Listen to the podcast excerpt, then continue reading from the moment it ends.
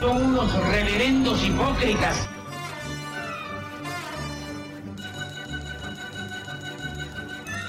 ¿Por qué no suben a la tribuna a responderme si son tan hombrecitos?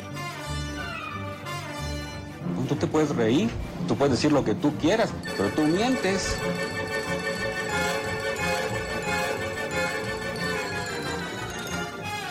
¡No tienen vergüenza! ¡No tienen cara! Cállate, chachalaca. Bienvenidos a Política Nacional. Disculpe si nuestras netas se le estrellan en la jeta. Y por favor, sea serio.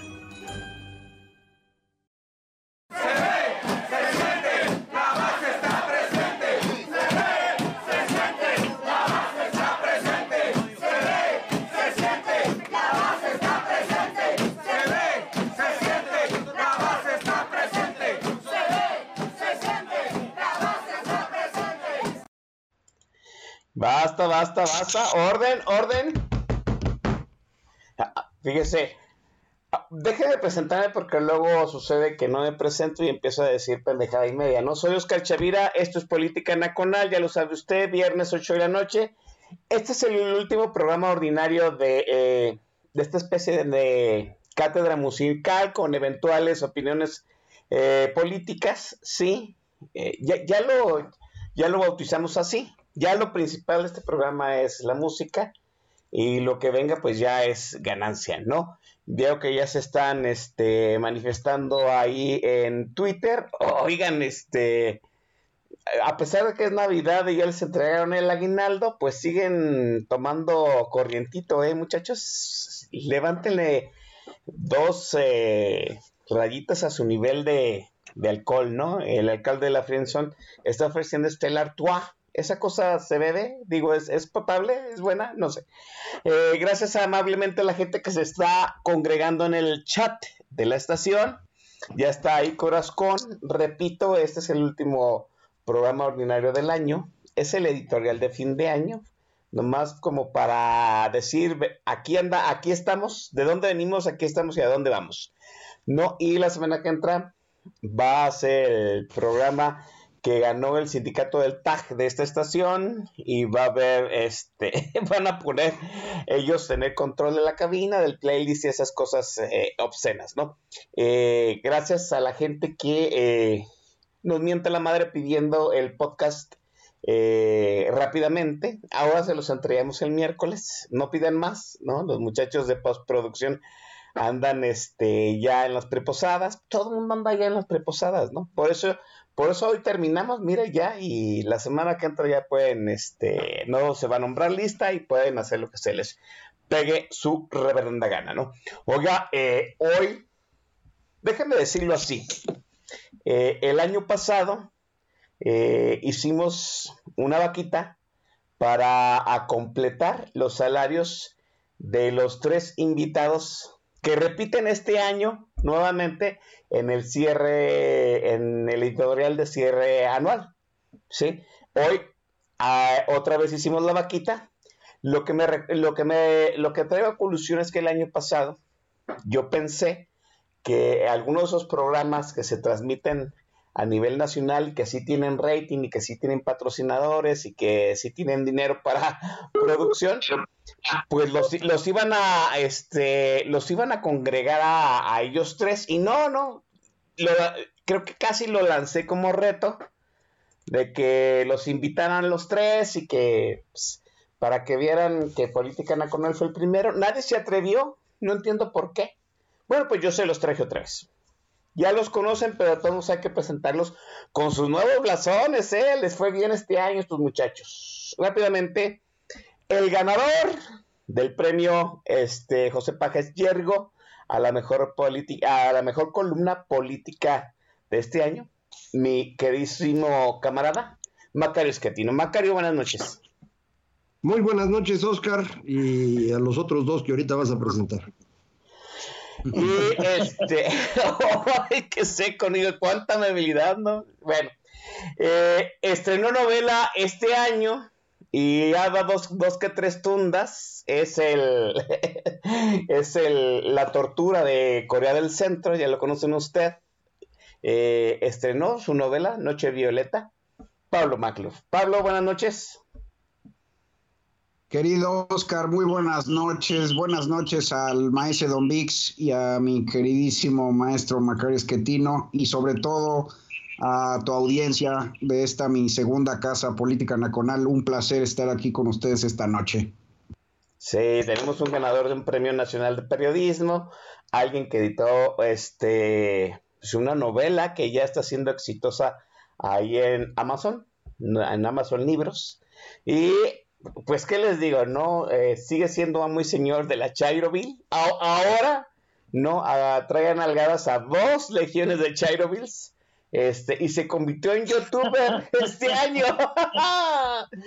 Agárrense porque el maestro Don ya está rumbo al estrellato. Digo, ya al rato nos va a cobrar doble, dobles regalías porque ya se va a ser youtuber y youtuber pues es la antesala de ser Dios del Internet, ¿no? El maestro Don Vic, ya lo escuchó. Maestro, buenas noches. Muy buenas noches, hermano Oscar. Buenas noches a mi querido maestro Macario Esquetino. Buenas noches a mi gran amigo Pablo Magluf. Buenas noches a toda la gente que nos hace el favor de escucharnos aquí en Radio Tuiteros. Un gustazo, como siempre, estar aquí con estos caballeros. Y pues listo para darle con mucho gusto y ponerle en su madre a la semana, Oscar. Pues sí, hay que ponerle en su madre a, la semana, hay que cerrar el año, ¿no? ¿Qué año nos ha recetado? en algún momento, el año pasado, que estábamos pasando por la pandemia y, todavía no nos aparecía la tercera ola, aunque ya la presentíamos. Sí, qué terrorífico inicio de año tuvimos en enero. Dios, no, no, que no nos vuelva a agarrar otro mes como el que, como el que inauguró el 2021. Pero estábamos hablando, y creo que el consenso que sacamos de estas tres eh, voces eh, ilustradas es que se podía poner peor y se puso peor. Pero yo no sé, de verdad yo no pensé eh, en, yo no había pensado en estas dimensiones de ponerse peor en todos los ámbitos del país, ¿no? Pensamos en su momento que la elección intermedia de junio podía darnos un respiro si trabajábamos en pos de un de ampliar eh, los diputados eh, de oposición. Sí se logró, ¿no? Se le quitó en cierto sentido la mayoría, la mayoría matemática a la gente eh, abyecta del presidente. El presidente ya no tiene la constitución vamos, ya no tiene la capacidad de modificar la constitución eh, nada más así, nada más moviendo las, eh, las correas de sus levantaderos. Pero pues, ¿qué les digo, no? Yo, hay días que yo veo que la oposición se vuelve más pequeña, más enana, más, eh, más lerda, perdón, ¿no? 2021 pensamos que era el momento de consolidar un frente opositor de alguna forma y yo no lo siento así. Quizás sea percepción mía. ¿Cómo ves el asunto de la oposición? Que pensamos que en algún momento el 2021 se iba, iba a ser el año en que eso de alguna manera nos iba a dar una esperanza, un respiro, Pablo. Sí, en efecto, el año pasado cerramos con pesimismo, que de alguna manera es la postura más prudente, porque después ya no hay sorpresas. Y a medida que fue agarrando vuelo el año, no solo en lo nacional, también en lo internacional, eh, con el triunfo de Biden. Bueno, el triunfo fue desde noviembre, pero vamos, eh, resistió de cierta manera la democracia gringa los embates de Trump y después se fue fraguando, sí, en efecto, una alianza opositora pues empezamos eh, a, a, buscar en el optimismo, en el baúl del optimismo, nuevos augurios. Em, y, sí, ¿no? Eh, la realidad se ha impuesto. Comparto tus sentimientos, tus impresiones, Oscar. Eh, pero yo creo que en buena medida por eso es que vemos lo que la reacción de parte el régimen, eh, que es un poco justificada porque sí hubo una, una pérdida sustancial de poder eh, en el bastión del centro, en el Congreso, y sobre todo en las eh, grandes urbes.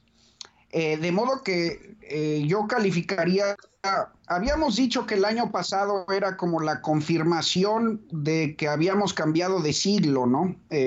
no era el punto de inflexión del siglo, ahí Macario nos había dicho que era más preciso identificarlo quizá con eh, la crisis financiera del 2008, pero sí habíamos estado de acuerdo que el año pasado había sido ya plenamente la confirmación del oscurantismo.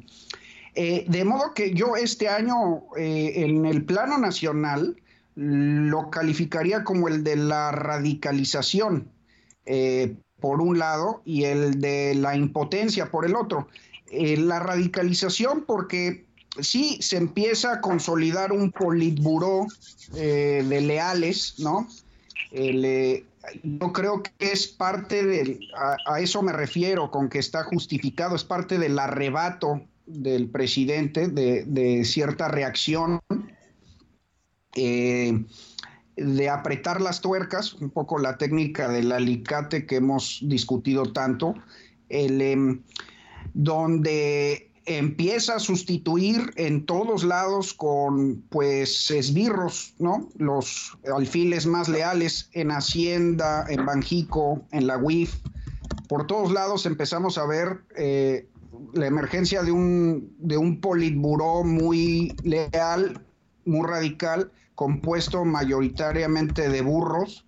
Em, y eso desde luego que prende las alarmas por un lado, pero también repito, es señal eh, de que mm, es un barco abollado, pues eh, digamos que eh, empieza a descarrilarse, empieza plenamente a ver que no tiene rumbo, ¿no? Y la impotencia, porque sí, al menos a nivel partidista, a nivel de la política organizada, aún no vemos un dique serio Em, eh, yo creo que empiezan a haber avisos esporádicos desde otros lados. Creo que Don Vix lo ha retratado muy bien en lo local, en la sociedad civil. Pero también de cierta medida em, se ve esa impotencia porque eh, es increíble cómo sigue avanzando el populismo, ¿no? Eh, sigue repuntando la aprobación. Parece que es, yo estoy muy enojado con el país, es un país dormido, Em, no sé plenamente qué se requiera para despertar, pero sí, sí, este, por más, eh, digamos que frentes abiertos que haya, por más críticas, este cabrón sigue avanzando, ¿no? Y destruyendo. Y es parte de la radicalización, pues, o sea, en este momento ya estamos en una destrucción institucional eh, que no tal vez no podemos dimensionar ahora. Yo he dicho que todos los, regímenes autoritarios nunca sabemos cómo van a acabar, eh, ni ellos mismos conocen sus devenires, pero eh, sí sabemos que va a acabar mal, porque mm, ahí los, los retratos que se han hecho de todos los, los demagogos autoritarios es que eh, es una suerte de nihilismo, ¿no? Es decir, una destrucción a cambio de nada. Eh, como no, no hay sustancia, eh, el, paso revolucionario eh, es de jacobinismo, es de destrucción. Entonces yo creo que eso es lo que estamos viendo ahora. Estamos viendo ya formalmente la consolidación del radicalismo. No sé cómo lo vean ustedes. Dice Pablo Magluf que el país se radicaliza, que yo sí siento que el gobierno empieza la decantación de, de, pues de su gente, ¿no? A mí me parece muy lógico. O sea, al fin y al cabo, el, vamos, el, la coalición que llevó López al, al, poder, sabíamos que tarde o temprano iba a jalar este, la cobija para abrigar a algunos y a otros los iba a desproteger. Yo quisiera que Macario reflexionara acerca de que el régimen eh, tiene, lo, abollamos con la elección de, de, este año. En realidad está abollado el régimen, o sea, porque ya sabemos que la, popularidad no baja, pero en realidad está abollado el régimen Macario. Eh, yo creo que lo que acaba de platicar Pablo eh, es resultado precisamente de que le ganamos al presidente la elección intermedia. Esto creo que muchas personas no lo asumen por completo, pero eh, logramos que perdiera la mayoría calificada y que prácticamente su coalición solo tiene suficientes diputados, pero no para ganar ni siquiera una votación simple. Para eso necesita al Partido Verde. El que el presidente dependa del Partido Verde es algo verdaderamente serio visto hacia el 24. Hay que recordar que el Partido Verde pues se vende al mejor postor. Ahorita el mejor postor sin duda es el presidente, pero en 23 y 24 las cosas pueden ser muy diferentes y entonces puede ocurrir que ni siquiera tenga cómo sacar adelante su presupuesto o alguna ley cualquiera. De manera que esta eh, queja que tenemos constante de que no hay oposición es una eh, queja errónea. Sí hay suficiente oposición, lo logramos detener, no podrá reelegirse, no podrá extender su mandato. Él no tiene visión estratégica, no se había imaginado que eso iba a pasar. Se dio cuenta el 6 de junio en la noche y a partir del día 7 tuvo que iniciar este proceso solo de radicalización que menciona Pablo, sino de construcción de un sucesor, en este caso una sucesora, que destapa tres años antes, y esto es un eh, problema muy serio. Eh, hay quien siempre cree que el presidente López Obrador eh, planea las cosas y entonces nos engaña y va a sacar a otro más por allá.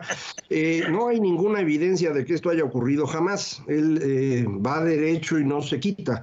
luego las cosas no le salen y tiene que inventar otra. Es un buen ejemplo es lo que pasó con el gobernador del Banco de México. Lo nombró unos días después de la elección precisamente porque no sabía qué hacer y luego le quitó el nombramiento y acaba de nombrar a otra persona a su gusto y nada más porque no tiene cómo sacar adelante sus ideas. Entonces, yo no estaría tan preocupado. Efectivamente, los partidos políticos pues no están eh, dando un, excelente ejemplo. Los dos partidos grandes, PAN y PRI, tienen liderazgos eh, pues bastante débiles, diría yo, por no decir otra cosa, y, eh, depender de eso sería grave, pero creo que eh, efectivamente la gente sí está actuando. No, no se confíen en el tema de la popularidad, que parece ser más una reacción a las olas de contagios que una cuestión que tenga que ver con el presidente. sube la popularidad del presidente cuando bajan los contagios y viceversa. Así que de eso la verdad ni se fijen. Pablo Maglub, Pablo dice que eh, el gobierno está abollado. La abolladura ha creado un proceso de, radicalización, dice Macario Esquetino. Lo cierto, lo cierto es que yo creo que una de las, eh, vamos, de, las grandes consecuencias de este año, Maese, y lo comentamos desde el año pasado, es que pues, el gobierno iba a empezar a dar patada desesperado porque pues se agotó el guion que teníamos para un sexenio en tres años y ahora estamos, pues, eh, como dicen, a tanteo de ciegos, maese. Ciertamente, Oscar, estamos en terra incógnita desde hace ya un rato porque pues, López es tan estúpido que se acabó el, guion que le tenía que durar seis años, se lo acabó en tres, y en gran medida tiene que ver con las dos cosas que apuntan Macario y Pablo. Por un lado, que el presidente no tiene visión estratégica, eso está claro. Quienes ven en López a, un ajedrecista de 25 dimensiones, y pues no mamen, y, también lo que señala Pablo, que eh, al no tener el, régimen un, un, desenlace como el que esperaba en la elección, pues ya va abolladón. Entonces, si eso lo juntas, pues te da como resultado eso, que se acabó el script y entonces agárrense, López está empezando a improvisar, que es lo que siempre hace. Pero eh, aquí habría que hacer una separación entre lo que es López y lo que es el régimen a lo que yo veo, el que ya se agotó y el que ya, este, pues ya le están pasando por encima es a López. Que es un tipo que el régimen pues echó por delante primero para ganar una elección, para usarlo como cemento, que pudiera pegar todas esas pinches piedras que nos están gobernando ahora, pero no me parece que los pudiéramos equiparar. ni para lo bueno ni para lo malo. Si López es popular, como señala Macario, efectivamente parece haber una correlación con su popularidad y eh, los vaivenes de la pandemia. Y eso es porque la sociedad es esencialmente primitiva, la sociedad en México. No, no le da datos, le da flojera pensar, cualquier cosa que eh, lo rete, que, que, le mueva un poquito sus certezas fundadas o infundadas, pues hace que se le paren los pelos del espinazo y, se ponga a la defensiva porque quiere confiar, más que saber, quiere confiar. Entonces, eh, pues sí, tenemos por delante tres años en donde, híjole, vaya, ¿qué he visto yo en las últimas semanas? Parece que se alcanzó algún tipo de acuerdo. Eh, estuvimos viendo las últimas dos semanas, esta y la anterior, reuniones de cúpulas partidistas o de organizaciones de la sociedad civil, este, interlocutores varios que fueron recibidos en gobernación. Eh, pareciera, insisto, que ya hubo una especie de acuerdo. Por ahí cenó López con los magnates, incluido con su némesis Claudio X González. Eh, no sé hasta dónde efectivamente es un acuerdo que nada más pone a López pues, como lo que es eh, una figura decorativa o que efectivamente él sea un eje de ese acuerdo.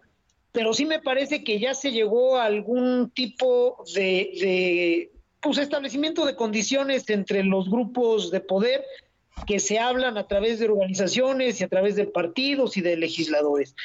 Vimos por ahí a Santiago Krill eh, en un video, pues eh, desafortunado, para no decir pinche, donde eh, frente a Palacio Nacional dice, muy parsimonioso, muy, muy educado, como es él, pues que van a pedirle diálogo al ciudadano presidente ahí en Palacio Nacional, ta, ta, ta, ta, ta, ta. Y, y 36 horas después ya lo le dijeron que sí, que sí lo van a recibir. Pues con todo respeto para Santiago Krill, nunca ha sido alguien tan bueno operando políticamente como para que un video tan lamentable le abra las puertas de, Palacio Nacional. Eh, entonces, a mí me parece que sí hubo un acuerdo hace un ratito y que ya nos, lo, nos lo presentaron y nos lo vendieron. No lo recibió López, lo recibió el presunto secretario de Gobernación. Tenemos también ya caminando a una sustituta, una persona, un perfil que le va muy bien a López, que eh, pues exige sumisión total, y que también le va muy bien a un ala de su gobierno, al ala bolivariana, que necesita operadores de ese perfil, eh, chiquitos, obedientes, pinchitos. Entonces, bueno, tres años de pre-campaña es un madral. A mí no me parece una, una apuesta electoral para mí, desde que empezó este mitote de la señora Sheinbaum y esa gira de la garnacha y, que la anden placeando en Campeche y en otras partes, a mí me parece que más bien es la construcción de una alternativa extraelectoral. Eh, yo no sé este acuerdo qué alcances tenga, yo no sé si vamos a tener elecciones en el 24, yo espero que sí. No pareciera que las cosas estén caminando hacia un régimen de excepción donde no las vayamos a tener, pero no lo descarto por el grupo bolivariano que controla Palacio y si controla Palacio controla a López. Quizá más adelante podamos comentarlo, rápidamente lo dejo en la mesa. Hay un pleito al interior del ala bolivariana en donde los cabecillas en pugna parecen ser por un lado Jade Kolpolevsky, la señora Citlali Ibáñez, que se cambió el nombre, y el etarra enano, eh, Cato Arconada, y por el otro lado, el productor de telenovelas Epigmenio Pimstein Ibarra. Eh, hay un pleito por ahí muy irreconciliable al interior del ala bolivariana. Pareciera que quedaron fuera de ese acuerdo que yo supongo que ya hubo. Parece ser que no quedaron conformes con lo que les tocó. Y entonces pues esas cosas de los bolivarianos y sus salidas heterodoxas, pues son muy feas. Espero yo que no sucedan, pero lo dejo en la mesa porque pues, de aquí al 24 son tres años, una precandidatura, una precampaña de tres años es muchísimo tiempo, no la cubre nadie. Y pues hay que estar atentos, Oscar, Macario, Pablo. Sí, hay una, hay, a mí también me parece que una precandidatura a tres años es larguísimo Máxime cuando, número uno, el presidente pues se le acabó el guion y está improvisando. Máxime porque en realidad la si, si hay oposición no se ha perfilado, al menos pienso que no se ha perfilado este, el frente como debe de ser. O sea, Claudia Sheinbaum en realidad no sabe a lo que se enfrenta. Sí, y todos estamos improvisando de, algún, de alguna forma en este, en este sexenio, ¿no? Y improvisamos mes a mes. 2021 fue un año de improvisación.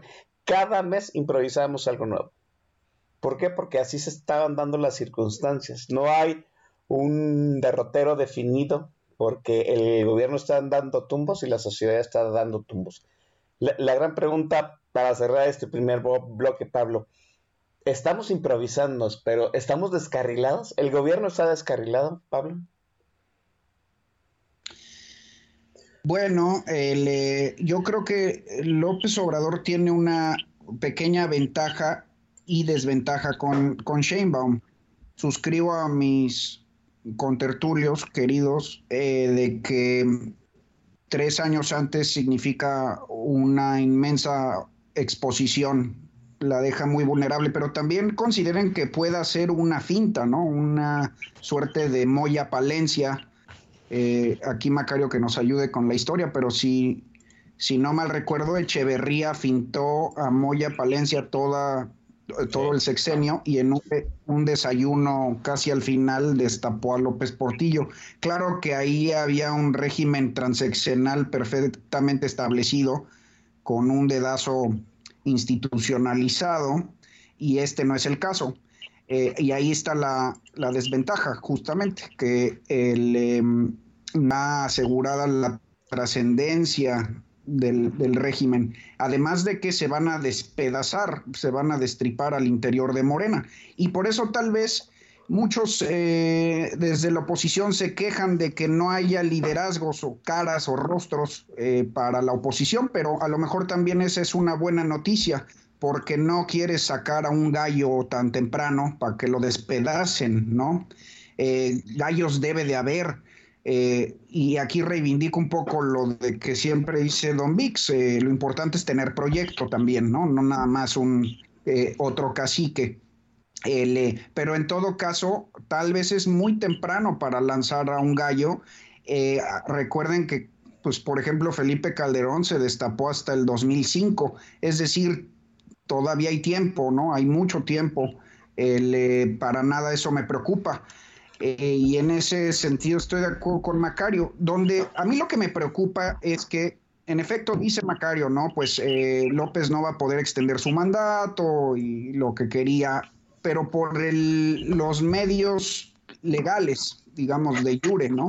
Eh, en ese sentido sí logramos evitar el peor escenario posible con la elección intermedia. pero eso justamente lo que provoca puede ser la mayor radicalización. Y yo lo que me temo es que vengan a propósito, pues eh, justamente los embates contra el árbitro, ¿no? Contra el INE. Ya se dejaron caer pesadísimo este año eh, por, por, la razón de la ratificación. Eh, pusieron al INE en un cul de sac ahí, en un callejón sin salida, entre bajarle el presupuesto y tener que organizar el, ejercicio este fantoche, pero pues creer que ahí va a parar es, ser ingenuo, ¿no? El, si algo ha practicado este grupo que dice Don Vix es enquistarse en los puestos de poder. Em, y el gran ejercicio previo ahí es la Ciudad de México. Es exactamente la misma mafia que lleva gobernando 24 años interrumpidos eh, dueño de todos los, dueña de todos los estructuras clientelares a través de proselitismo, de rema de recursos eh, y de las clientelas, ¿no? Em, entonces, a mí lo que me preocupa más bien es el ejercicio del poder extralegal, ¿no? Eh, que ahí intenten robarse la elección eh, madrear al árbitro y extender el régimen a fuerza, es decir, contra la, voluntad popular. Y ahí ya estaríamos enfrentados a una cosa muy seria que puede durar eh, varios sexenios. Eh, ese para mí es el peligro.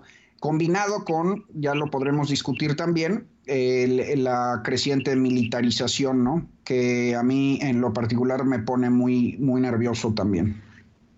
Bien, déjenme dejar eh, la conversación aquí en este, este segmento hasta este punto y vamos a pasar a lo importante de este programa que es la curaduría musical. Hoy hay tres invitados, cada uno de ellos tuvo la opción de elegir una rola, entonces vamos comenzando con, con el más joven de todos nosotros en, esta, en este panel, Pablo Maclo. Pablo, presenta tu rola y vamos al, al momento del refil.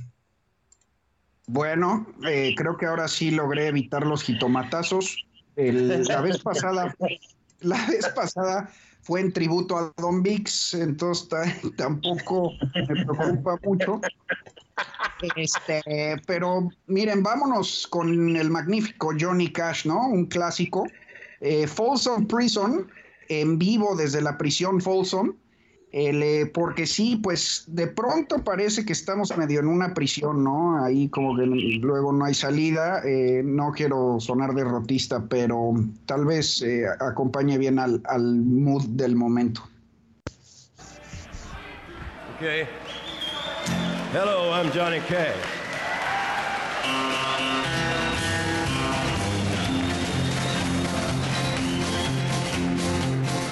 Want to tell you about the three fellows that make the great sound behind me. Two of them have been with me for about 13 years. There's Marshall Grant.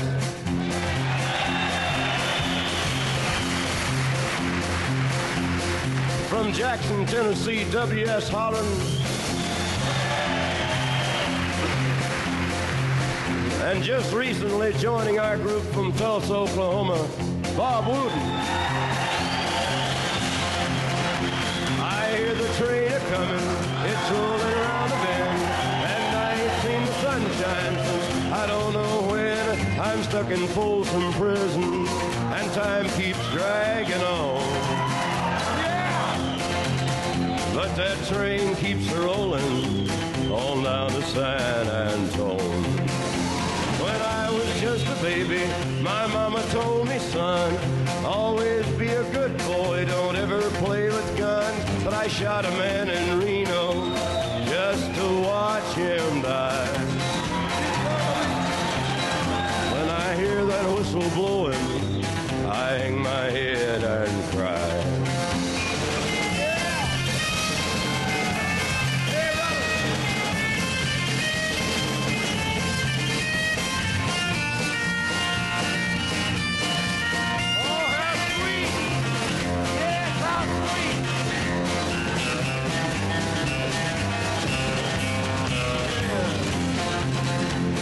Bet there's rich folks eating in a fancy dining car.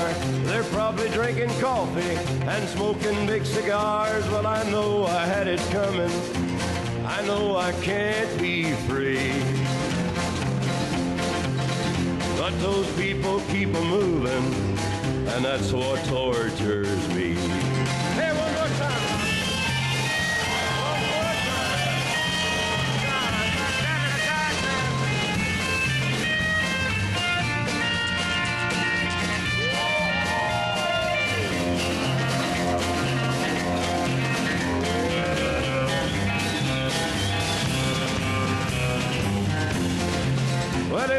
Freed me from this prison. If that railroad train was mine, then I'd move it on a little farther down the line, far from Folsom Prison. That's where I want to stay. And I'd let that lonesome whistle blow my blues away.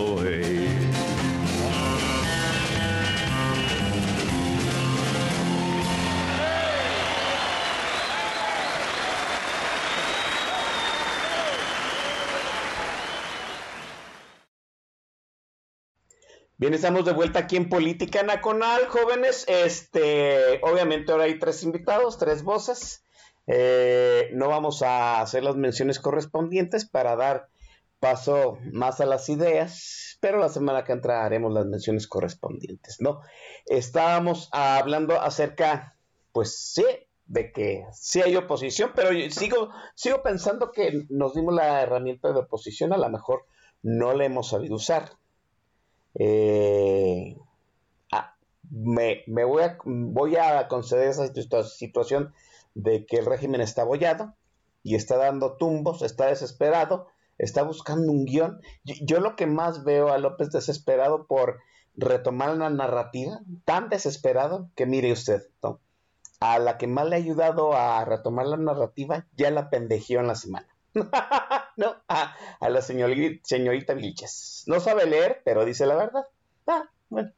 En alguna, en una reunión aquí en Guadalajara, perdón, ¿no? Eh, recordábamos aquellas sabias palabras que decía este, pues, el líder del tri, ¿no?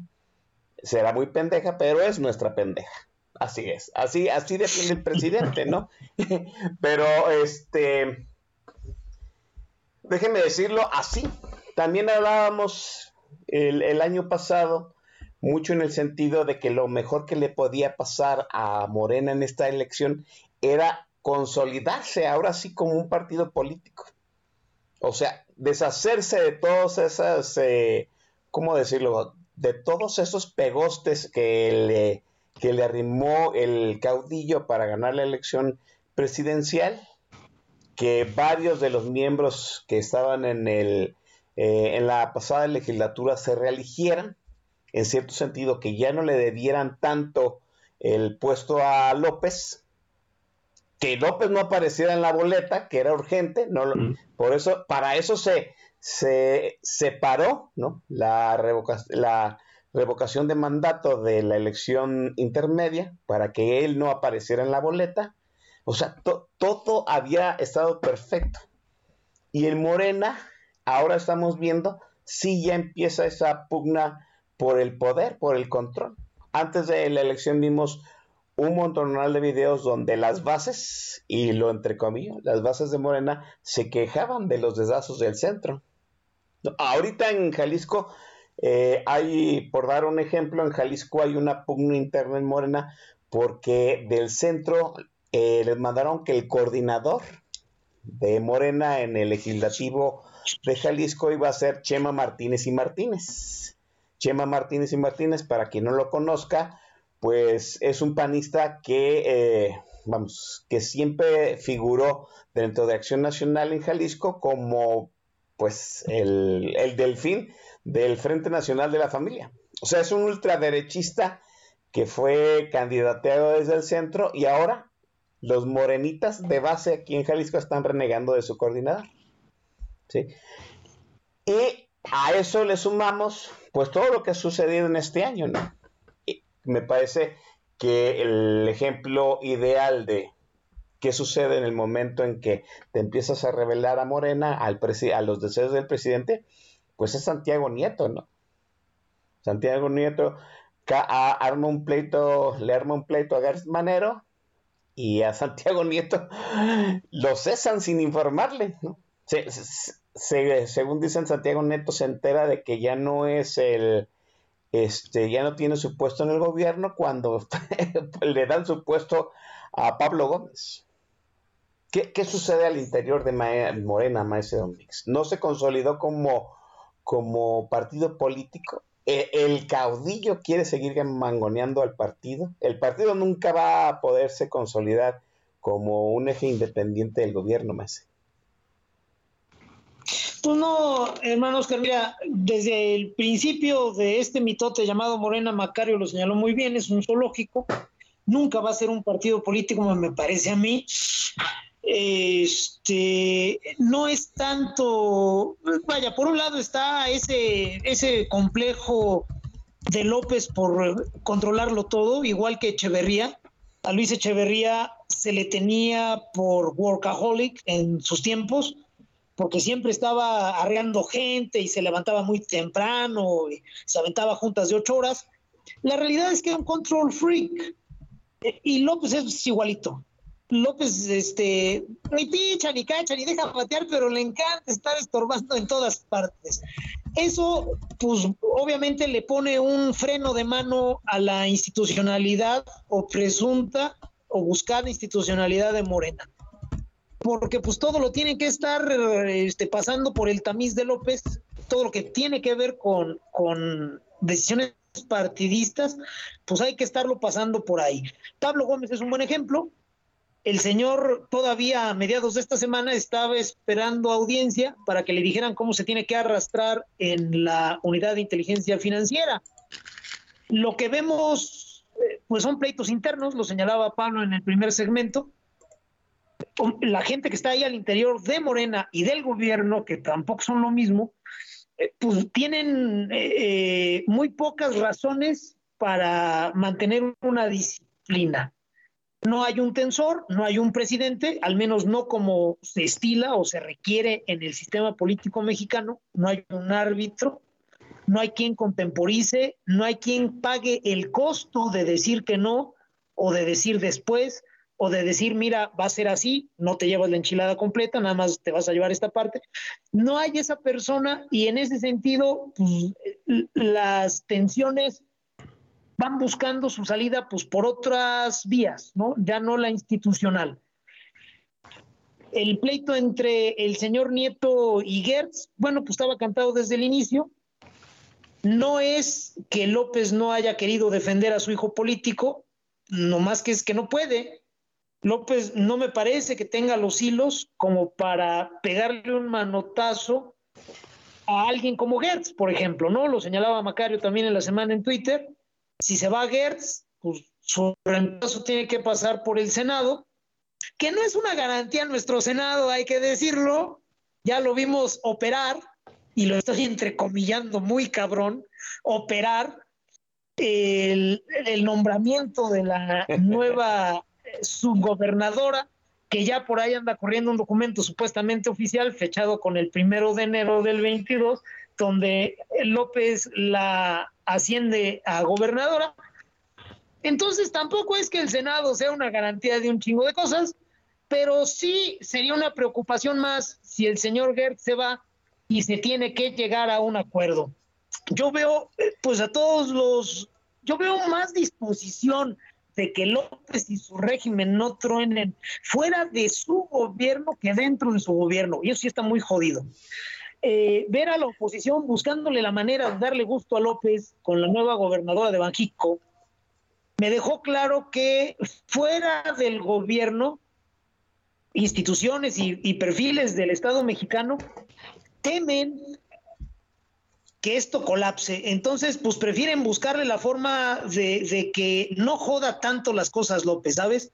Como, imagínate que tienes a un a un chivo borracho dentro de una cristalería, eh, como que no lo quieren sacar, más bien como que le dan un té, un, café bien cargado y le echan cubetadas de agua fría a ver si medio se serena el cabrón. Así veo a muchos perfiles y instituciones fuera del gobierno. Me parece que hay mejor voluntad hacia este eh, intento de, gobierno fuera de él que dentro. Adentro me parece, pues como no hay tensor, como no hay árbitro, que sí están todos en super libre, el señor Nieto pues, tiene el honroso este, reconocimiento de ser el único güey al que ha corrido dos presidentes por hacer su trabajo, Peña y López. Y eso no se lo quita nadie. Eh, yo creo que eso ya se acabó a favor de Gertz. Yo no creo que vaya a trascender, porque finalmente Pablo Gómez en la UIF es una garantía de que ya no suceda nada en los hechos, pues, o sea, de hablar, pueden hablar mucho, pero ya en los hechos no va a suceder. Pero pues ahí va navegando ese barco llamado Morena y ese barco llamado gobierno eh, con fugas, con pleitos, con buena voluntad fuera de él. Eh, a mí me preocupa más el, posible rompimiento o disociación del caudillo con el gobierno, porque ya no tenemos mecanismos expeditos, reales, confiables, como para validar eh, un, un cambio de burro a mitad del río. A mí me preocupa más ver que pues el señor ahí sigue, que no sirve casi para nada, no le ha cumplido a prácticamente nadie, y sin embargo hay que seguirlo cargando hasta el final. A mí eso me preocupa. Si tuviéramos todavía una elección por delante, como la tuvimos este año, un cambio de burro o, unos acuerdos así de, mucho tonelaje podrían ser pasados por la validación social a través de las urnas. Ya no tenemos ese mecanismo, ya no tenemos esa oportunidad hasta el 24 y entonces cualquier nuevo acuerdo se puede ir al caño porque no va a tener forma de ser validado. Y acuerdos que no tienen forma de ser validados de forma real en una democracia como la que tenemos en México, pues entonces van a tener que ser golpes de timón. Y esos no los quiere nadie y los que más sufren son los de a pie, Oscar, Macario, Pablo. Sí, así es. ya vimos un golpe de timón en el 94 y así nos fue, ¿no? Todavía hay, hay gente que este, puede mostrar sus heridas de guerra de la crisis del 94, que fue un golpe de timón político también, además de la gran sacudida económica.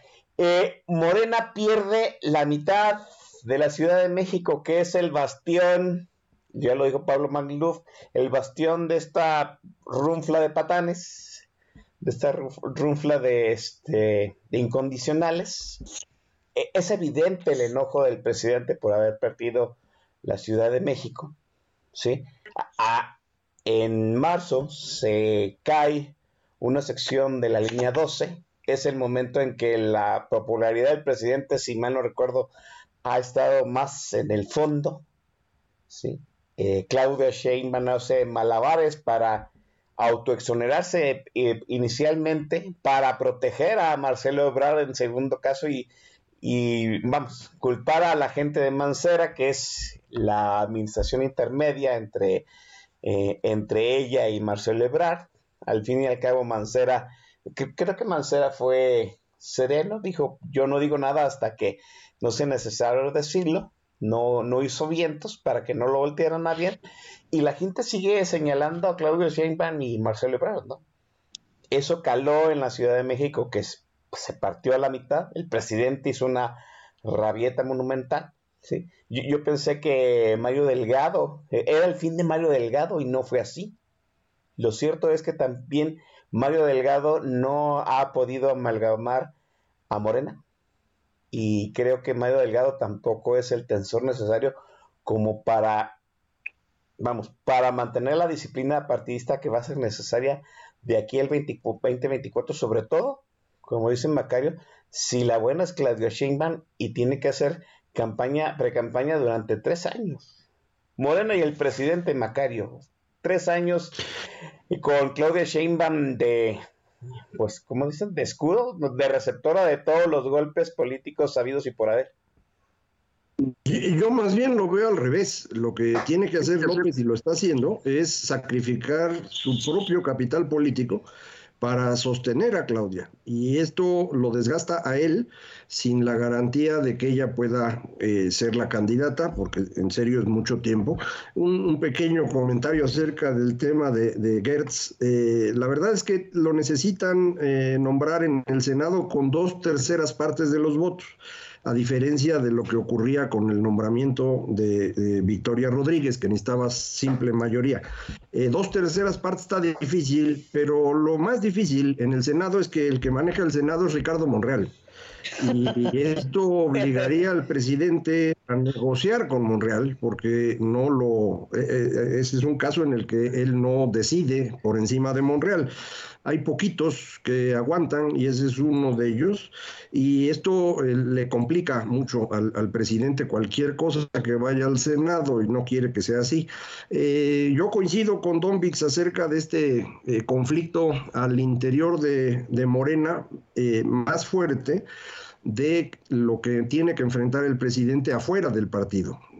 las personas están afuera eh, vienen de una trayectoria institucional y lo que han estado queriendo hacer es eh, evitar el derrumbe institucional y por eso ayudan al presidente. No, no hay eh, ninguna ventaja en ayudarlo a destruir porque recuperar lo destruido va a ser muy complejo. Y entonces, pues es la gente responsable que está tratando de evitar problemas mayores. Adentro de Morena no hay ninguna idea de institucionalidad y esto es un problema para la posibilidad de que Morena sea un partido alguna vez. Yo no, no creo que esto vaya a ocurrir pero también para el, el, respaldo al presidente. Es un respaldo personal y va a durar el tiempo en el que López Obrador sea el único que decide, pero ese tiempo se va a ir agotando conforme nos acerquemos al 24. Y en ese momento, si la señora Sheinbaum no ha logrado construirse una personalidad propia, como todo indica, no lo va a lograr, eh, vamos a estar en un problema serio porque eh, le van a empezar a crecer los enanos al presidente.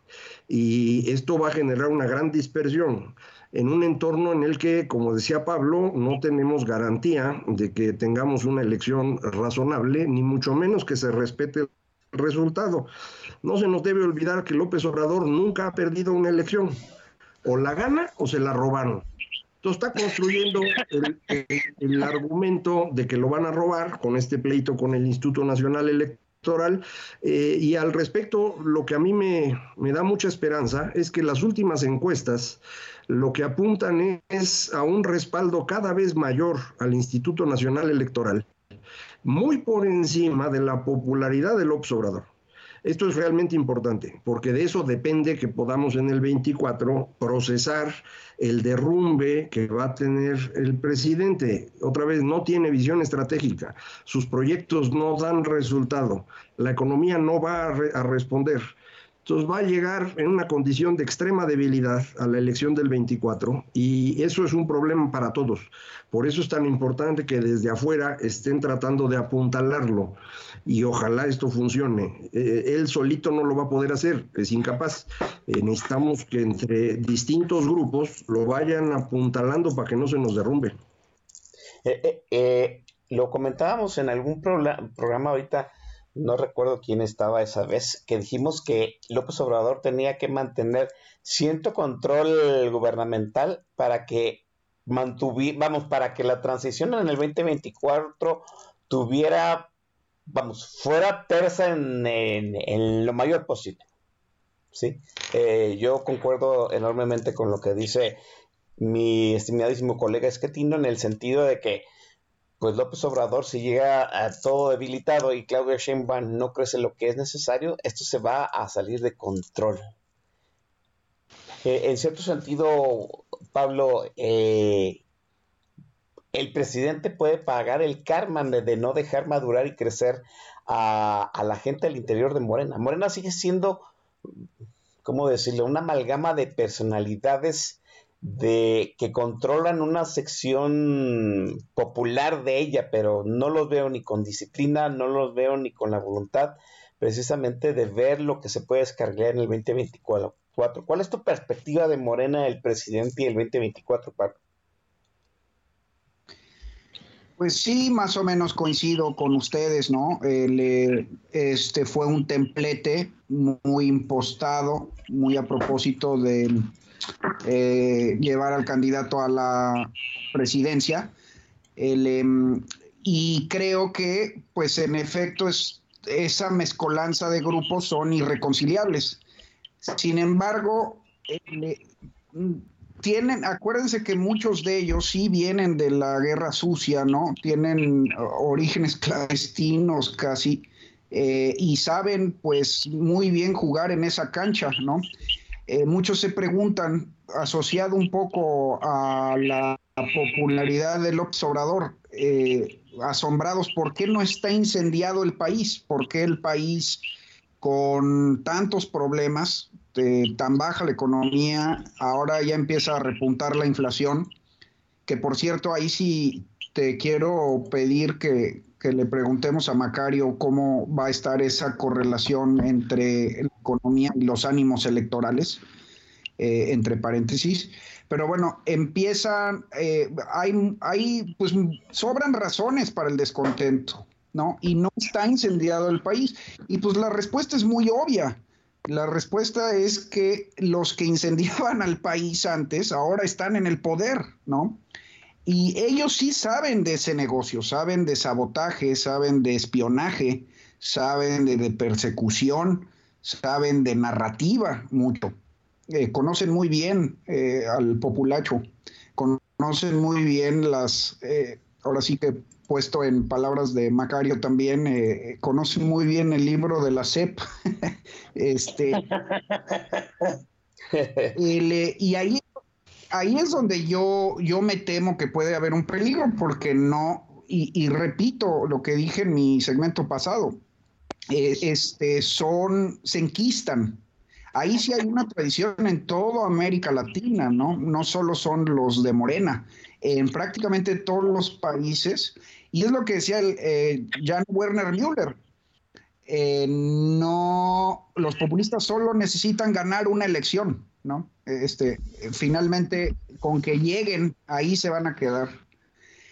Entonces, miren, que haya un derrumbe institucional me parece grave, pero también yo supongo que eso abrirá espacios a la oposición precisamente, ¿no? ahí habría que hacer una suma de saldos, de ver qué es peor, pero yo sospecho que un destripamiento grave en Morena también puede de alguna manera unificar a una oposición en un frente amplio. Eh, y donde una elección se termine yendo a, votos eh, minoritarios, a, votos de, de, menos de 20%, ¿no?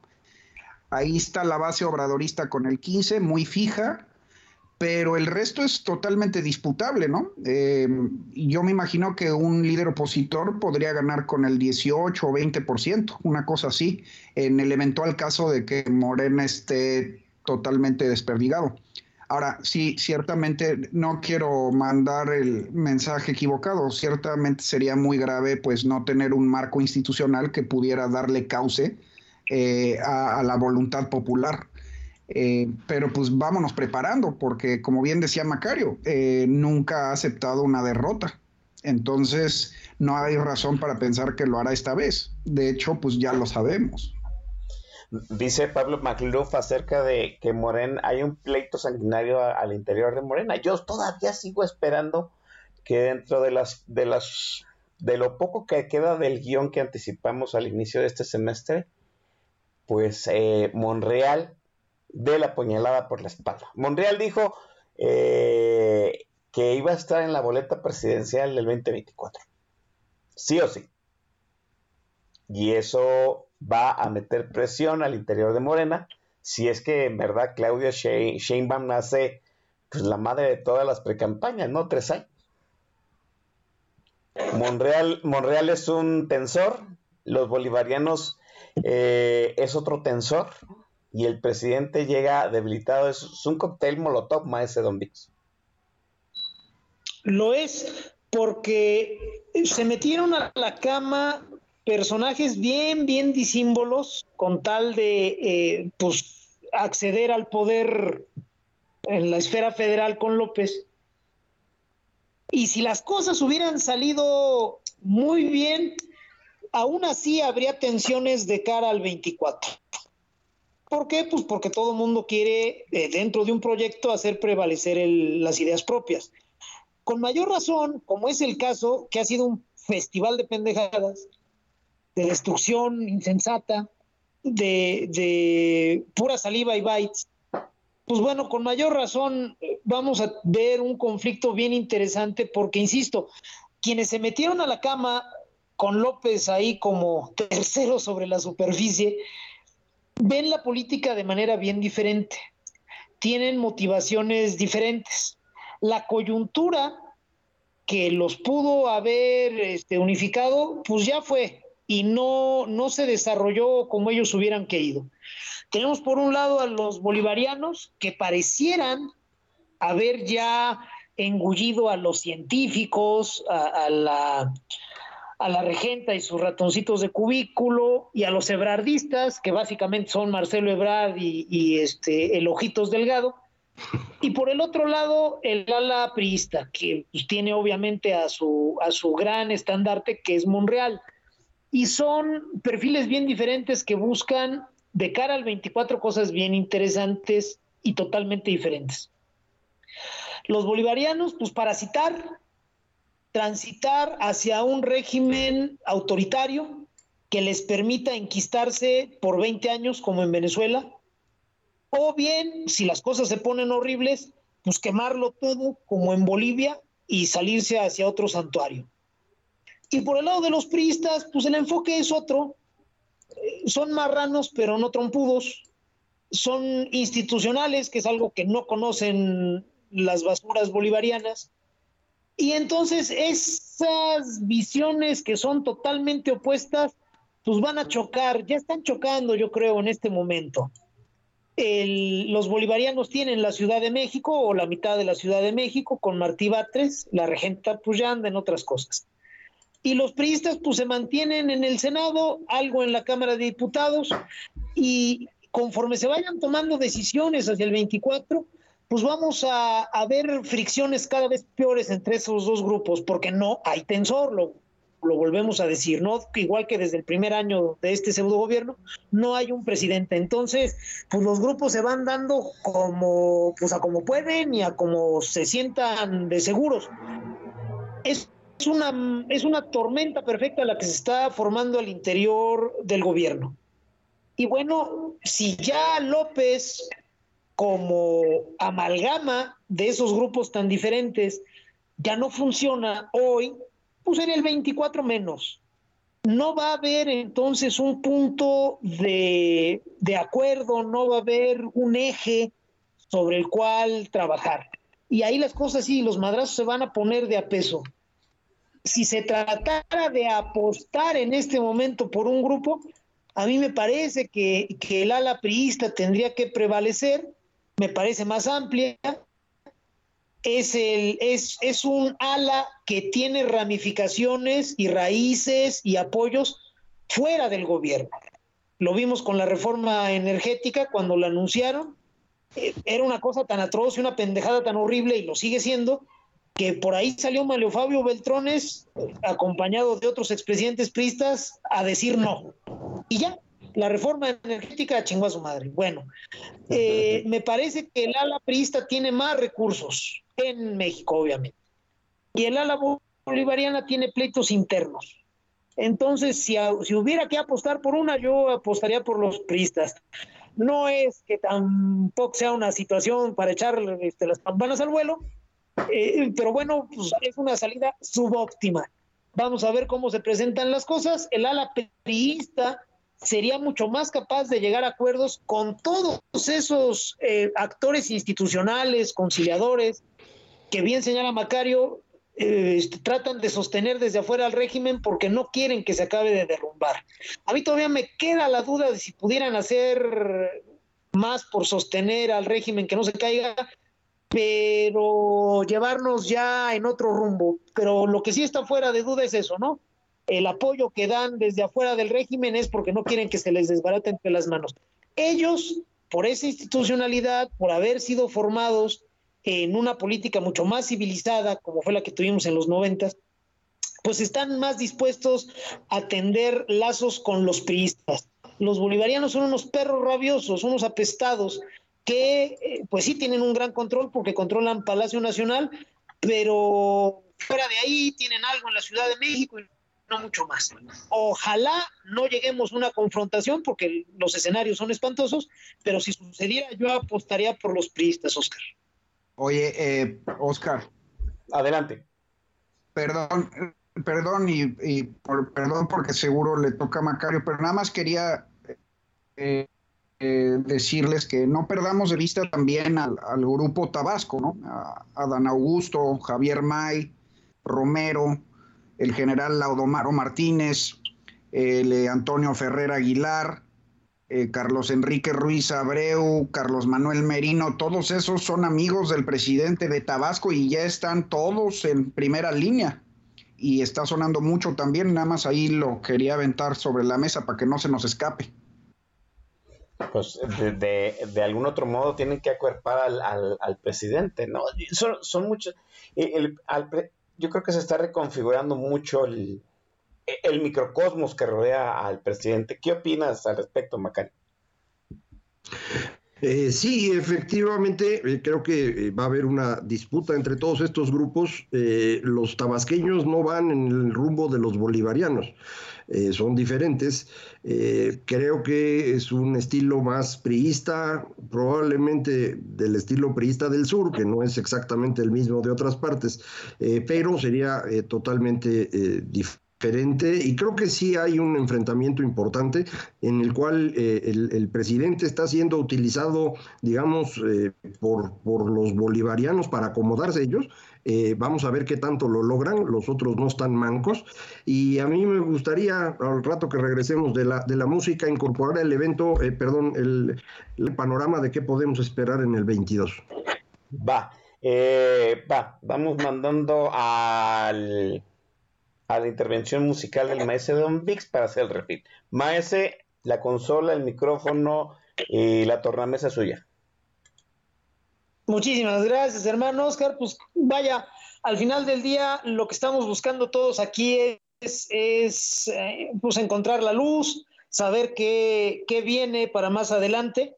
Aquí en este programa hemos hecho buenos pronósticos. Hace un año estábamos diciendo varias cosas que se cumplieron al centavazo. Entonces, pues el afán que nos mueve es el de vislumbrar qué sigue y verlo clarito. Entonces, pues qué mejor que, que invocar a la boy band más exitosa de todos los tiempos, aunque le duela a Backstreet Boys, pero es una realidad. Me estoy refiriendo obviamente al grupo Menudo, con uno de sus grandes clásicos que pues, todo el mundo conoce, la canción se llama Claridad, es lo que pido para toda la gente que está escuchándonos en esta oportunidad y por supuesto para quienes participamos de este programa, querido hermano Oscar, Macario, Pablo, vámonos con esa maravillosa melodía. Yo sé que todos se la saben y sé que todos la van a bailar. Disfrútenla, dénsela si alguien los cacha, pues culpen al Don Bis, que está en política nacional y está poniendo música pinche. Son las nueve de la noche con seis minutos tiempo del centro de México. Al término de ella, regresamos.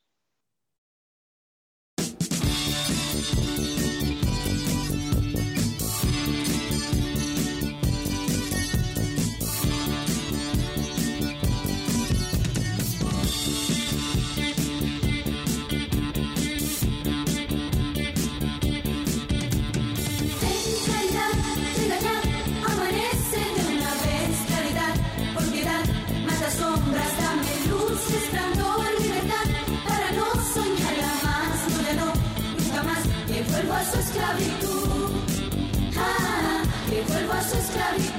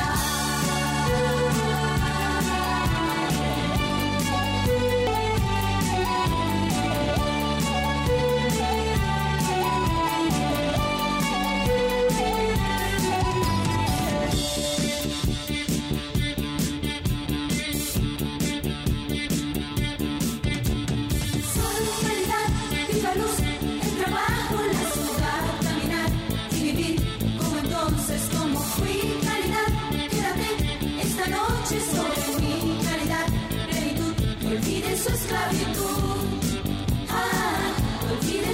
de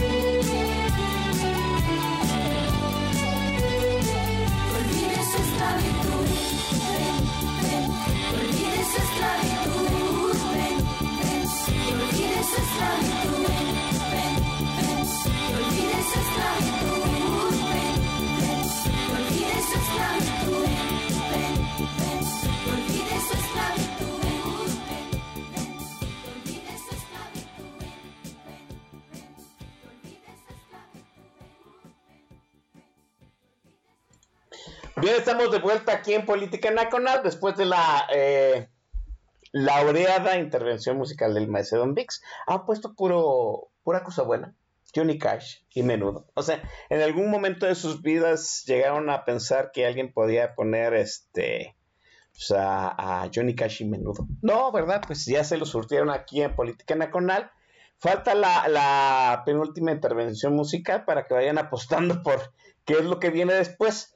Mientras, déjenme eh, darle voz a, a, Saldecano de las voces aquí en, el panel de política nacional, porque hay dos puntos que están ahí sobre la mesa, el contexto internacional en el que se va a desarrollar pues todo este viaje cuesta arriba hacia el 2024 en México. Sí, ah, en, en, ese inter viene pues, la situación de Joe Biden, que el señor Trump quiere volverse a quiere volver a hacer otra campaña presidencial, el pleitazo que traen los rusos con eh, los norteamericanos, porque los rusos literalmente pues ya tienen agarrado los cojones a, a media Europa con los hidrocarburos, ¿no? Y el pleitazo que se está preparando entre Estados Unidos y los chinos. Y de todo eso, ¿qué emana? Aquí el tic-tac de la inflación. Ya, ya lo comentó este Pablo Macluf. Aquí la gente no siente, eh, vamos, la, mejor, la mejor noción de que un gobierno no está funcionando, independientemente del contexto internacional, es la inflación. Presidente que devalúa, se devalúa. No, no hay argumento que haya podido con, con, esa, con esa frase. ¿no?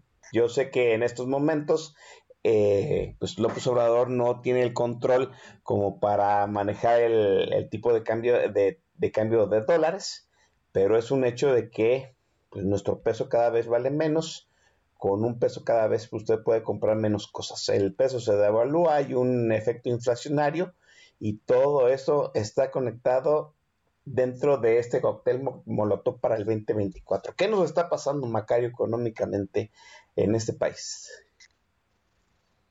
Eh, bueno, el tema de inflación es, como todo el mundo sabe, un tema global, no es nada más de México, pero yo tengo la impresión que nosotros eh, le estamos dando una dinámica adicional, es decir, suben precios porque pues ha estado difícil recuperar las cadenas eh, comerciales eh, después de la pandemia, pero también aquí en México hemos estado jugando mucho con esta idea de subir salario mínimo de forma arbitraria, suponiendo que no pasa nada.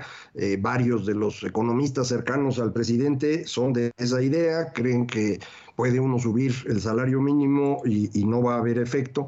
Eh, lo curioso es que sí hay un efecto, se está generando menos empleo y en el sector formal el impacto del salario mínimo es nulo. El salario promedio no se está moviendo de manera distinta a como se movía antes cuando el salario mínimo estaba prácticamente estable. Entonces ahí hay una presión importante. Esto sí puede causar eh, pues mella en la popularidad presidencial. Llevamos poco tiempo con inflación. Eh, ha estado coincidiendo, insisto, con esta caída en el número de contagios y eso para la gente ha sido más importante. Si uno ve las encuestas, eh, las mujeres eh, tienen una opinión menos eh, buena de López Obrador. Y esto tiene que ver con que ellas son las que compran en, en, buena parte de los hogares y están resintiendo más el problema de los precios. Y esto pues en enero, en febrero, en marzo va a ser más significativo. Vamos a ver qué más ocurre ahí. Eh, sin embargo, eh, vamos a sumar dos otros fenómenos que creo que son importantes. Hay un cambio tecnológico ahorita en proceso muy serio que está eh, implicando que las inversiones en el sector automotriz ya no están ocurriendo en México, están ocurriendo en Estados Unidos mismo. Para hacer autos eléctricos está saliendo más barato poner las plantas en Estados Unidos que intentar hacerlo en México, porque en México no hay electricidad suficiente para la producción. Eh, están ya instalando fábricas de chips en Estados Unidos, porque ese es un problema que tienen con China, pero no las van a poner en México. Entonces eh, se va a sumar esta presión inflacionaria con menos atracción de inversión. Vamos a tener también un fenómeno de estancamiento en China que va a desequilibrar el comercio internacional y todo esto que parece muy abstracto y que la gente pues no está siguiendo lo que pasa en otras partes del mundo, eh, lo va a resentir en las compras de todos los días. Y esa es la parte relevante, porque hablamos de tres años de aquí al 24. Y en esos tres años, eso sí va a notar. Eh, le sumo la parte política muy rápido. Hay elección intermedia en Estados Unidos en noviembre.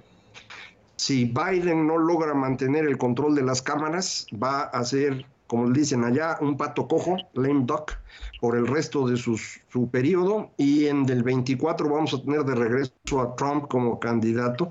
Entonces va a ser un mal momento porque si hablábamos aquí en México de desorden político, de dificultad para tener opciones claras, pues sumarle a eso al loco en Estados Unidos, pues no es nada, nada agradable. Entonces el entorno internacional va a ser muy significativo, eh, nos va a costar, es, es, es negativo en, en, el conjunto para, para el país y no veo yo en qué le puede ayudar a López Obrador, eh, si acaso por maximizar el desorden del 24, pero fuera de eso no tiene ninguna ventaja hacia adelante López Obrador en materia internacional ahorita. Ni, ni en materia económica en cierto sentido, no, no va a... Va, sigue, sigue metiéndole dinero a Pemex. En algún, en algún momento hay una cantidad eh, invertida en Pemex que lo saque del hoyo. Tú has sido un gran narrador de que Pemex es un barril sin fondo y jamás va a salir de este, del pozo, pero no hay una cifra como para decirnos hasta este punto ya Pemex puede quedar en números verdes, Macario. No, no, no hay manera de que Pemex vuelva a estar en condiciones, no hay forma. Necesitarías deshacerte de toda la parte de refinación y eh, resignarte a producir probablemente un millón trescientos mil barriles diarios y no estar queriendo crecer la producción. Ahorita, para poder mantener la producción, están usando pozos en los que se pierde dinero, que te cuesta 100 o 200 dólares sacar un barril que vas a vender en 65. Es un absurdo, pero es lo haciendo porque el señor presidente quiere más producción. Entonces, eh, Pemex no tiene futuro. Las tres calificadoras nos eh, mantuvieron la calificación de riesgo para el país, pero anunciaron que en los próximos 12 meses perciben muchos riesgos asociados a Pemex y al entorno financiero internacional, por lo que pueden modificar su calificación. 12 meses, no, no estamos hablando de 20 años. ¿eh? Oye, yo, yo tengo otra ah. pregunta. Adelante, perdón. ¿Puedo hacer?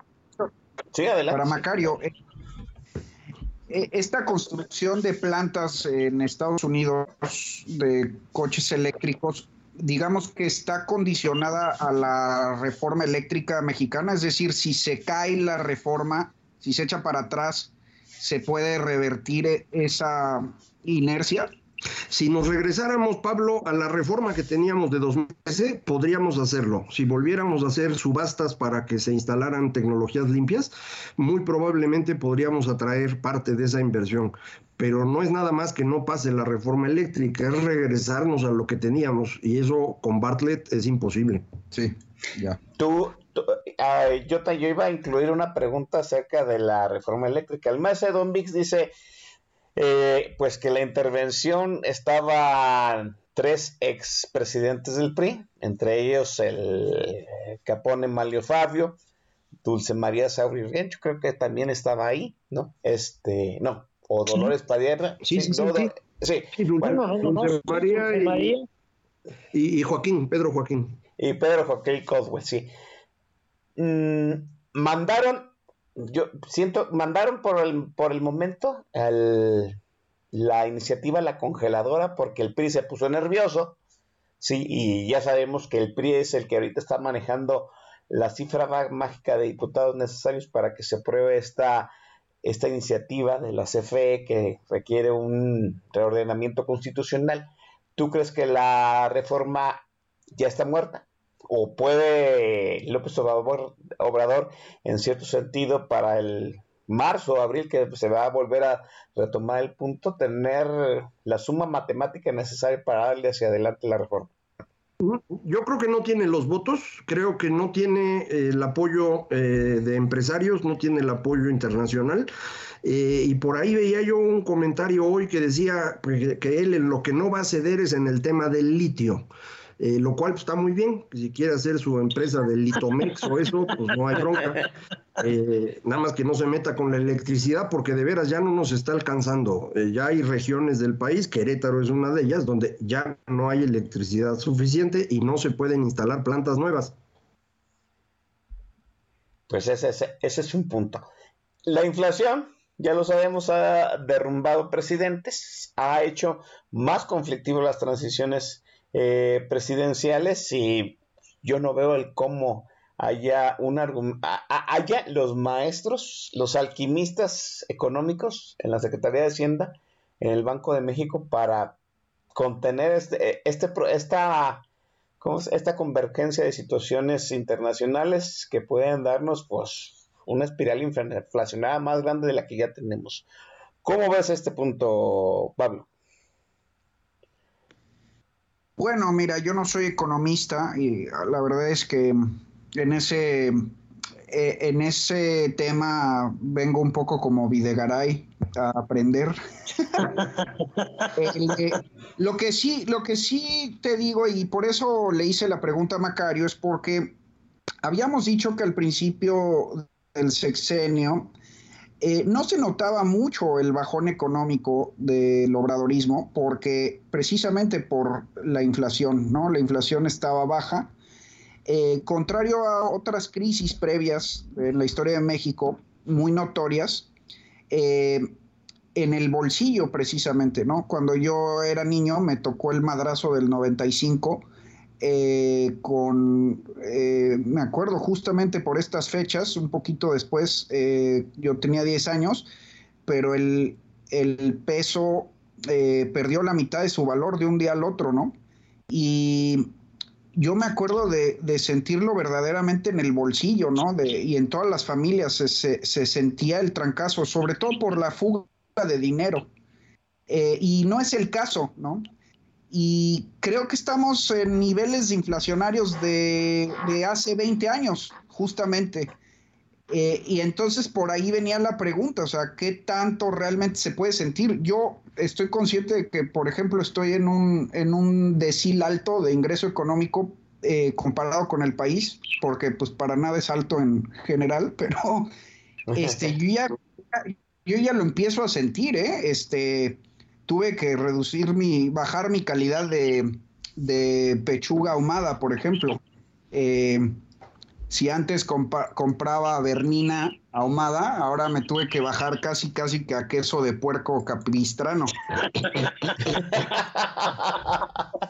Porque, no, está, está, muy cabrón, o sea, yo, yo sí estoy sintiendo, eh, sobre todo en co comestibles, ¿no? Eh, y yo me temo que pues eso sí le va a pegar muy fuerte a las familias, o sea, eh, y por eso era la pregunta, porque hay una cierta diferencia entre las crisis eh, previas de, la historia de México eh, a la que empezamos a sentir con el obradorismo, sobre todo a raíz de la pandemia, pero pues tengo la impresión de que se empieza a ver otra vez ese tipo de crisis de, de, de, aquellos tiempos, ¿no? De mi infancia.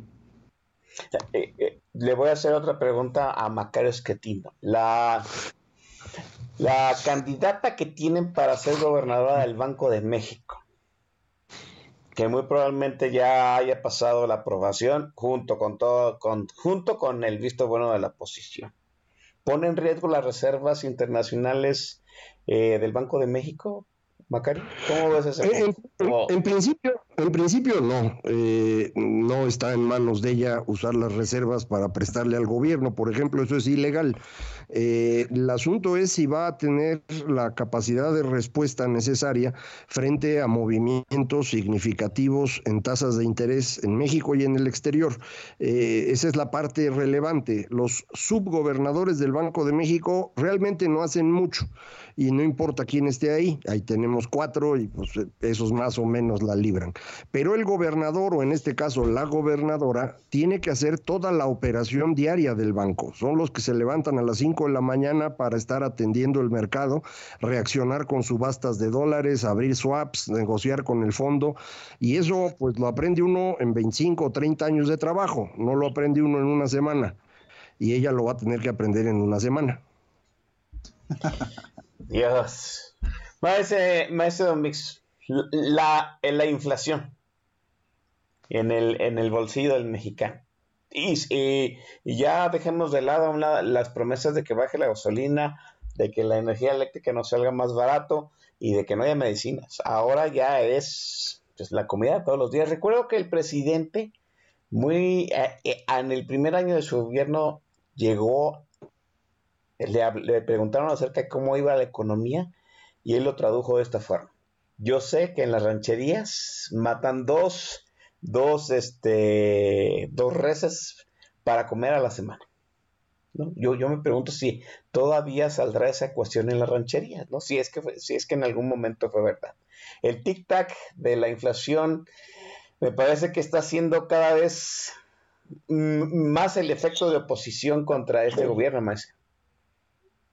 Pues sí, es un, vaya, todo lo que le toque el bolsillo al elector es algo de efectos eh, muy claros y que tienden a notarse no tanto en la popularidad, porque las encuestas, eh, vaya, más allá de la muestra que la puedes diseñar como tú quieras, pues te preguntan en la calle, oiga, pues sí, güey, vaya, donde se notan es en las elecciones y es ahí donde habría que tener este, cuidado con lo que sucede. La inflación, cualquier tema que le pegue parejo, ojo con eso, eso es importante, que le pegue parejo a la sociedad mexicana, o sea, que, que moche parejo, es una situación, es un foco rojo para el régimen. Eso era, todavía es la propuesta de reforma energética de estos bueyes, y por eso tuvo que salir los que saben a pararla porque iba a generar una inestabilidad espantosa. La inflación para allá va. Durante la pandemia, pues tú sabes, es una situación de excepción y entonces los ritmos y los precios, pues muchas cosas se trastocan. Entonces no está fácil identificar de dónde te está llegando el madrazo la pandemia de una forma u otra ya le estamos dejando atrás. Y el año que entra tendría que ser el año donde definitivamente quede como un recuerdo espantoso. Muchas cosas van a tener ritmos ya más normales y la gente va a tener oportunidad de quitar todo ese ruido y darse cuenta de dónde le está cayendo la voladora. Las transferencias directas que tiene muy claro el gobierno de López por inspiración bolivariana que, no deben de dejar de fluir, de alguna manera van a eh, atenuar ese efecto. No por completo, desde luego. Y en la medida en que los precios se vuelvan locos, pues la gente lo va a sentir más y no va a haber transferencia directa que lo tape. Eso inevitablemente va a significar una, un voto de censura para el régimen, no. Porque pues la sociedad mexicana se ha revelado en estos días, revelado con B chica, pues como una sociedad altamente permisiva, una sociedad que no discierne mucho y cuando lo hace, pues tampoco es que discierne, así que tú digas, ah, qué chingón discernimiento, pues tampoco. Los discursos la marean, los discursos la duermen, los discursos la arrullan. principalmente porque un rasgo de muchos mexicanos es que siempre le quieren encontrar la mejor cara hasta un incendio en su propia casa. Entonces, lo que vamos a ver más adelante, quizá este año que viene no, pero sí, sin duda para el 23, va a ser un ataque virulento a los empresarios porque están encareciendo las cosas. Quien crea que ese discurso ya está rebasado y, que no deberíamos de temerlo, puta, este, de veras va a ser un niño triste de esta Navidad a la que sigue. Porque eh, a mucha gente no le alcanza la cabeza para entender cómo se forman los precios y, típicamente el mexicano cree que él está de un lado de la cancha y el empresario malo, malote, malísimo, con el diamante en la nariz, como lo dibujaba el maestro Naranjo, este, está en el otro lado de la cancha, ¿no? Y lo está explotando. Entonces, desde el régimen va a venir eso ahorita el año que viene, pues eh, quien se va a llevar los madrazos es el INE, por supuesto, pero va a empezar a haber un discurso en contra de los empresarios. Le van a empezar a decir a Juanito Pueblo que el empresario es un acaparador, que si no hay mercancías no es porque se hayan madreado las cadenas de suministro o porque las incertidumbres sean tan grandes y tan variadas que eh, los que producen están tomándoselo con calma y están queriendo ver primero para dónde sopla el viento. No, lo que van a decir es que no hay mercancías porque los empresarios las están escondiendo. Le van a decir que eso lo hacen para que cuando sí lleguen los, las mercancías a los aparadores, le puedan subir el precio. ¿Por qué? Pues porque son insaciables y el pueblo bueno merece precios justos y entonces eh, van a empezar a, amagar con expropiaciones y con cosas de esa índole. Ese discurso, bien sumado obviamente a las transferencias de efectivo, bien puede hacer que la inflación no sea el detonante de una caída de este régimen. Ese discurso bien puede hacerles tragar la pastillota y decirle, ¿saben qué? La culpa no es del gobierno, no mames, ¿cómo creen? Si nosotros estamos con el pueblo, la culpa es del empresario malote.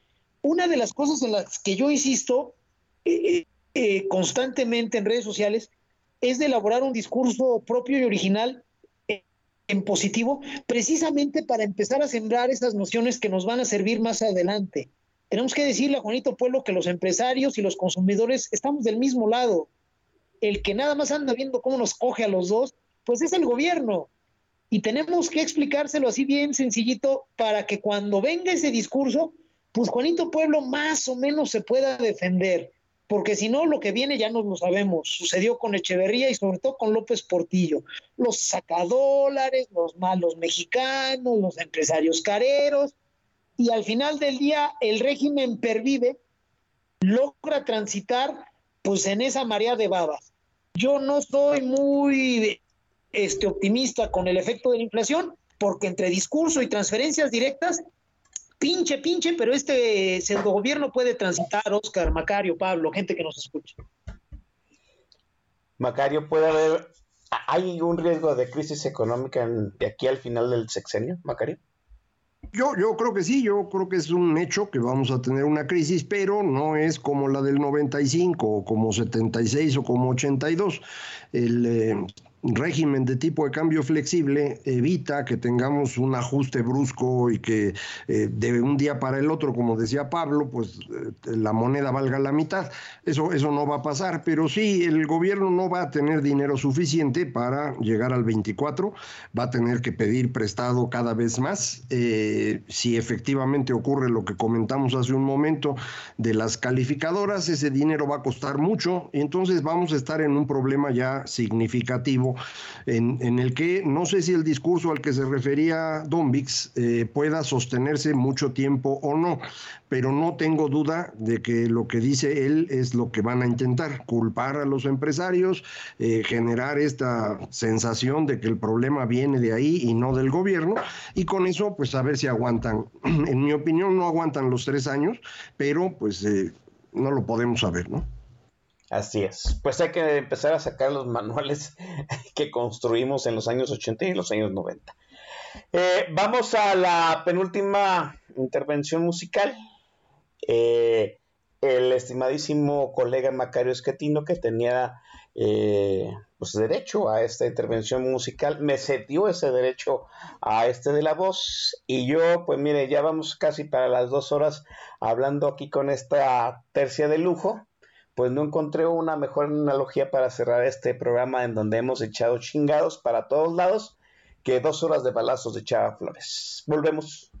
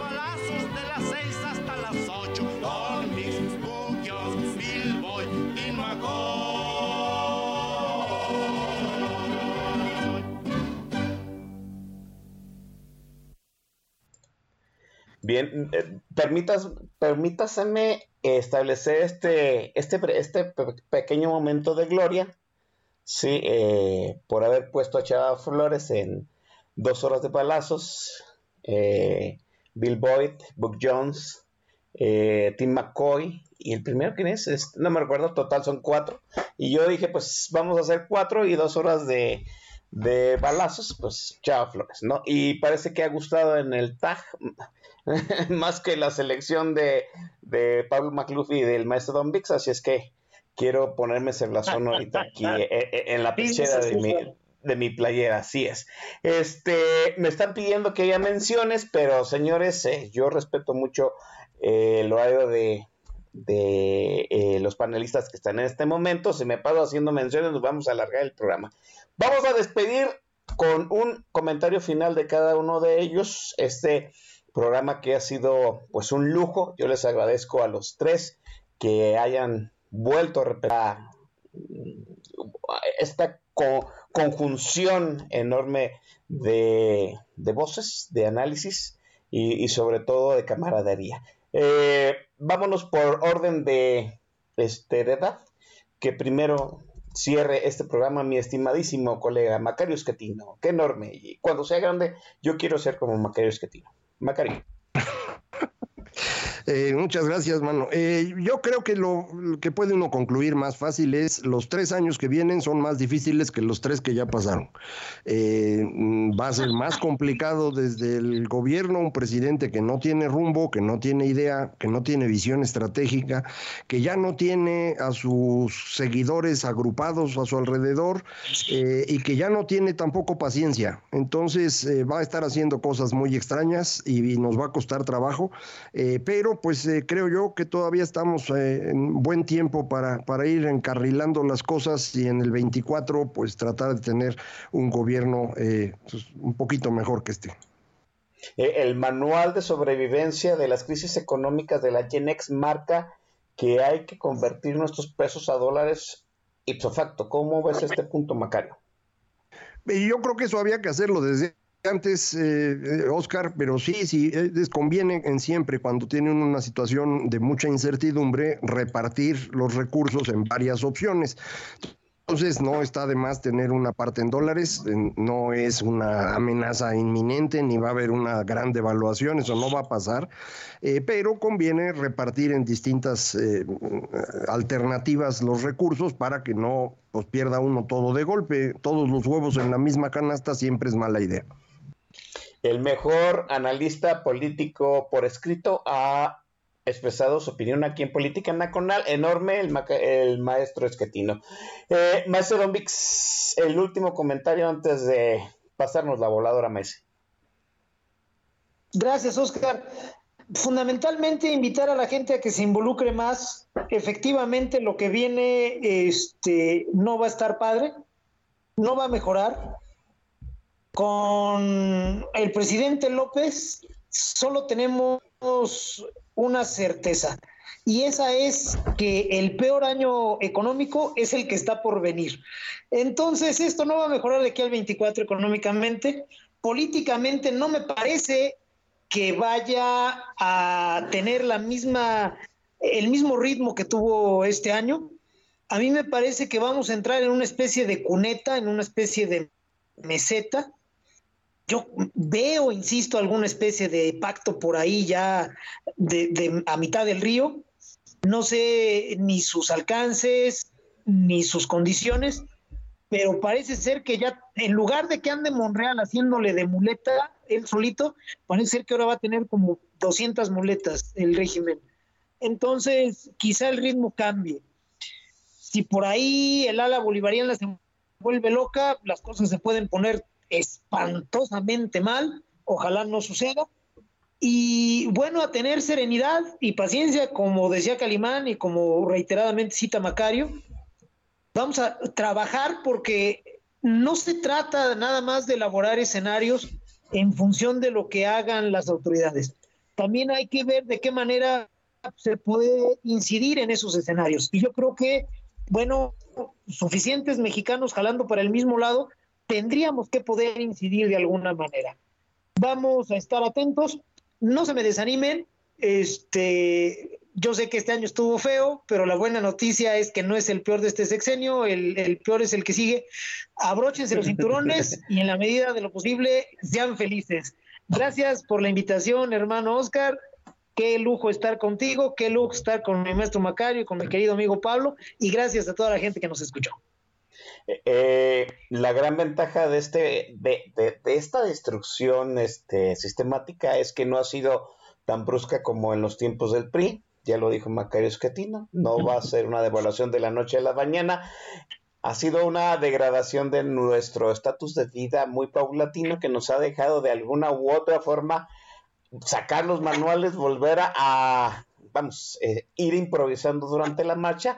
Lo que a mí me tiene muy preocupado es que Macario Esquetino, el maestro Don Vix, su servidor, ya hemos pasado por esto antes.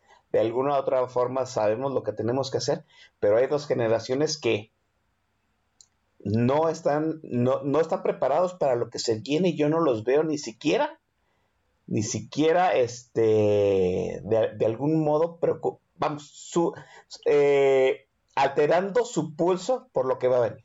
Y esa generación, como dice Pablo Macluf, pues está dormida. Pablo, nos despedimos. Muchísimas gracias. Gracias, mi querido Oscar. Eh, sí, y además, fíjate que no, no están soplando los vientos eh, a favor de la libertad en todo el mundo, ¿no? Eh, ahí un poco contrario a lo que decía Macario, eh, yo creo que el desorden en Estados Unidos sí le, desafortunadamente sí le puede favorecer a López, creo yo, porque mientras le sigamos haciendo el trabajo sucio, eh, ambos parecen estar bastante contentos, ya sea Biden o Trump. Eh, parece haber un arreglo subrepticio ahí, de facto un poco, ¿no? De eh, hacerla de perro guardián. Y mientras tanto, pues que, que suceda lo que sea aquí en, en nuestro propio corral. Eh, entonces, yo veo todavía el mundo en este oscurantismo eh, en el que descendió ya desde hace rato. Vienen elecciones también en Francia, ahí está la amenaza fascista, por supuesto. Entonces, no soplan a favor de la libertad los vientos y eso me lleva un poco a tomarle la palabra a ambos, a don Vix y Macario, de que también hay que reivindicar el plano personal, ¿no? Eh, fue, fu- fue un año oscuro, eh, sombrío, ya lo dijimos, pero también creo que eso llevó a ciertas epifanías personales. En mi caso, pues ya la, conciencia de que no hay salvación, no, no hay Mesías, no hay utopía, no hay eh, nirvana y que de alguna manera el ejercicio de la libertad está en el individuo y aunque el contexto importa mucho, pues también es el, la actitud frente a, esa realidad la que importa. Entonces, bueno, cerrar con eh, justamente ese, ese optimismo. Si lo, eh, la, la mejor postura en política es el pesimismo, en, en lo personal yo creo que es al revés. Eh, entonces, pues sí, ánimo, ¿no? Ánimo, así es. Vamos a, vamos a tener dos semanas para recargar energías.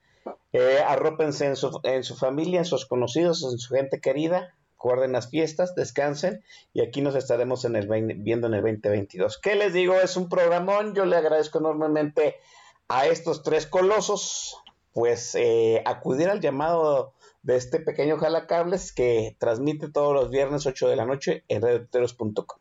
Gracias muchachos, cuídense, no hagan dagas.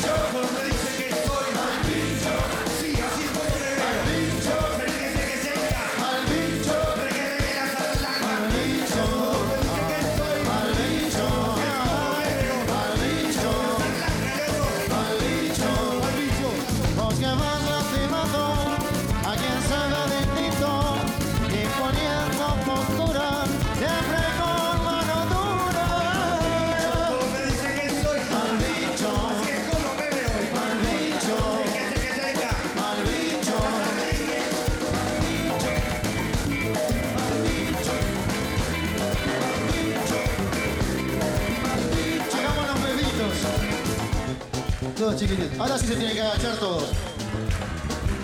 Hasta que no nos agachemos, no, no, no continuamos. Hay que agacharse, todo en público. Eso sí, la gente por eso. Agáchense, guacho, ¿no? Negros. más chiquito, más chiquito. Más que más chiquito. A la guerra, a la violencia, a la injusticia, a tu codicia, digo.